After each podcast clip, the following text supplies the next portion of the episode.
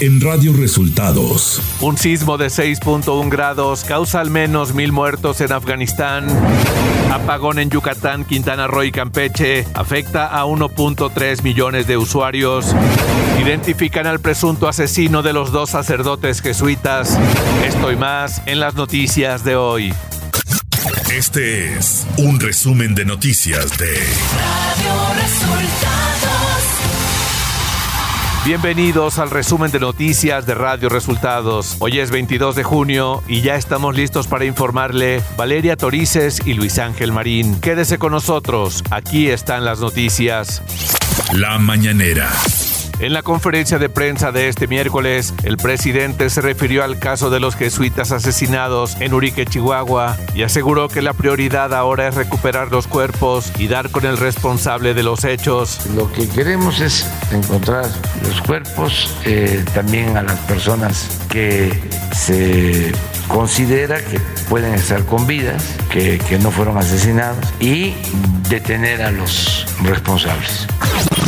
El mandatario mexicano dijo que este mes enviará al Senado y a la Cámara de Diputados sus iniciativas de reforma electoral y la de la Guardia Nacional. De todas maneras, nosotros vamos a presentar la propuesta y a solicitar respetuosamente al Poder Legislativo que se dialogue, se discuta sobre esta reforma. Lo mismo en el caso de la reforma para que la Guardia Nacional dependa de la Secretaría de la Defensa lo más pronto posible.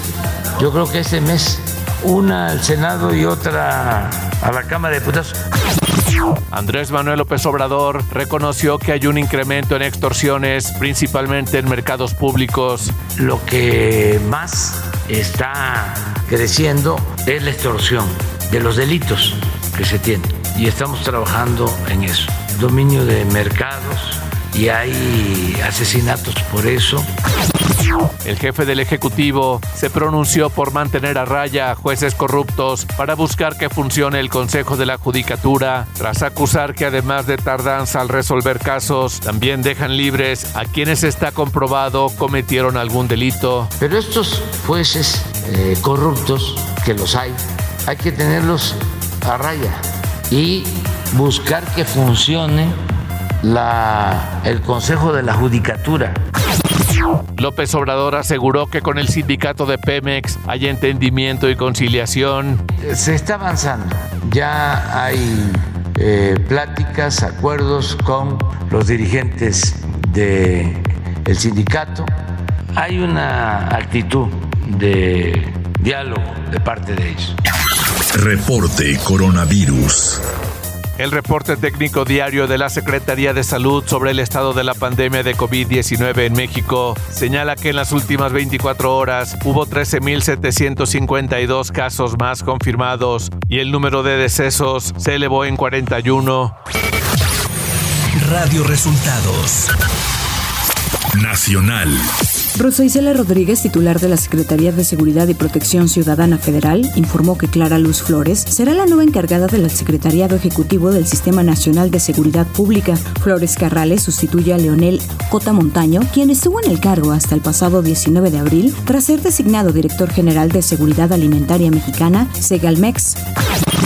La Asociación Sindical de Pilotos Aviadores informó que existen datos que colocan a México como el país con la menor inversión en infraestructura y regulación para el sector de la aviación. En un comunicado, la ASPAP hizo un llamado a las autoridades gubernamentales para poner especial atención en esta problemática, ya que la industria puede ser el detonante que la región necesita. El organismo sindical subrayó la importancia de contar con políticas públicas que permitan establecer una regulación inteligente y contar con leyes acordes a las necesidades reales e intereses propios del sector.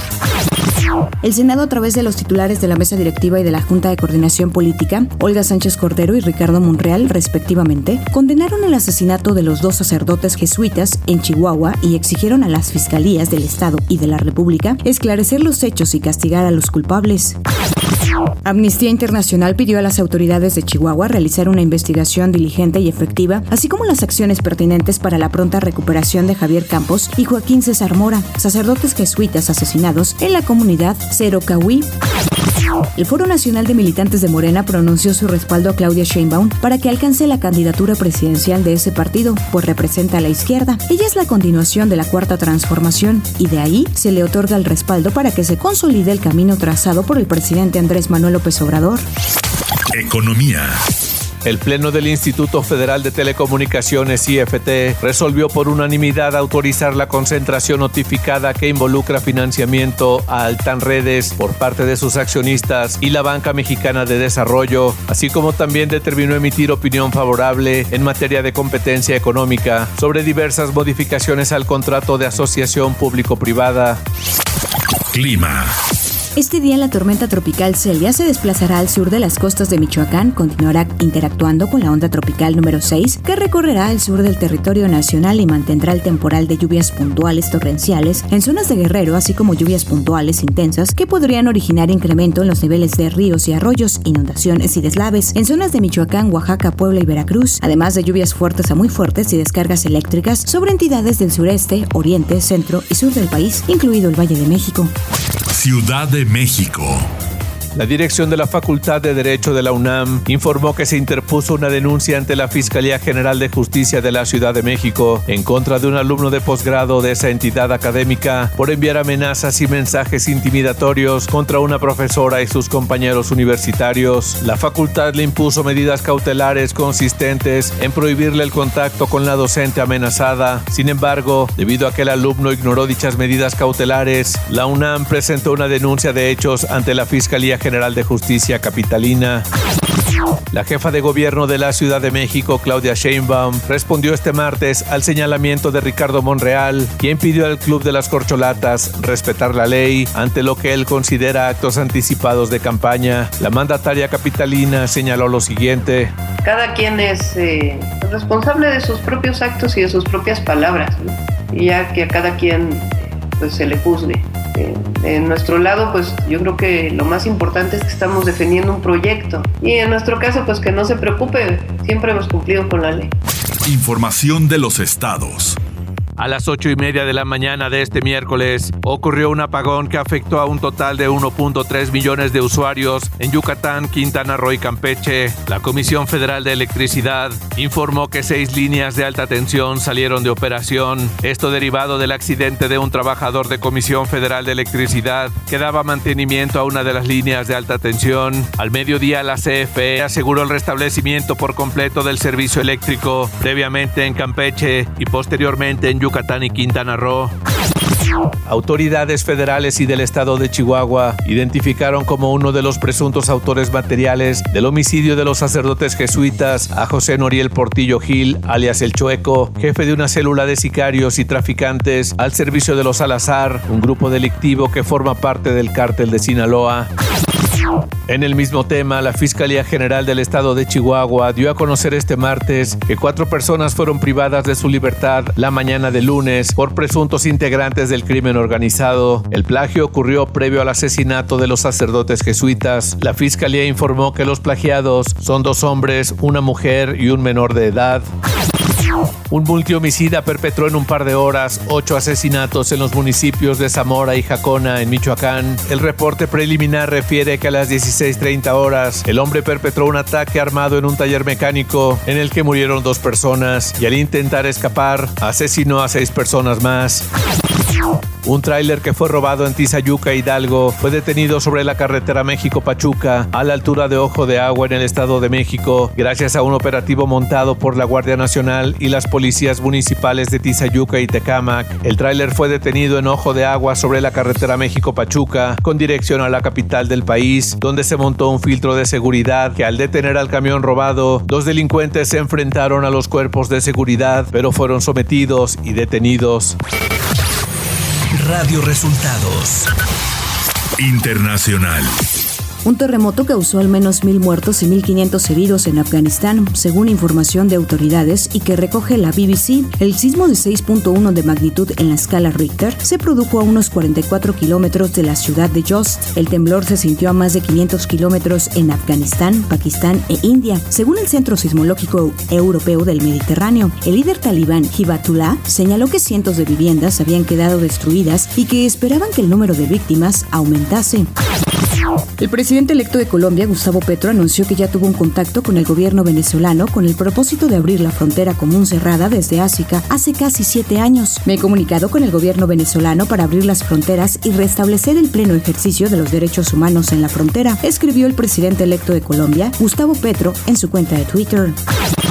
Las Fuerzas Armadas de Ecuador dijeron este martes que no permitirían que las protestas en rechazo a las políticas económicas del presidente Guillermo Lazo atenten contra la democracia en medio de enfrentamientos de los manifestantes indígenas con la fuerza pública en Quito. Miles de indígenas marcharon este lunes en la capital para exigir a Lazo respuestas a sus 10 pedidos que incluyen bajar el precio de los combustibles, ampliar plazos para pagar sus deudas financieras, limitar la expansión petrolera y aumentar el presupuesto para la salud y educación intercultural. Las carreteras hacia Quito han estado bloqueadas desde que comenzaron las protestas hace una semana y el aeropuerto de la ciudad dijo que vuelos estaban siendo cancelados.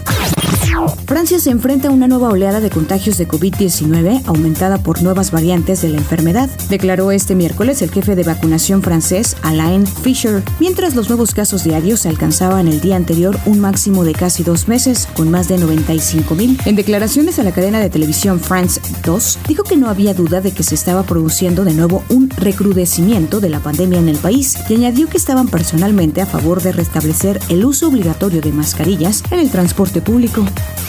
Tecnología.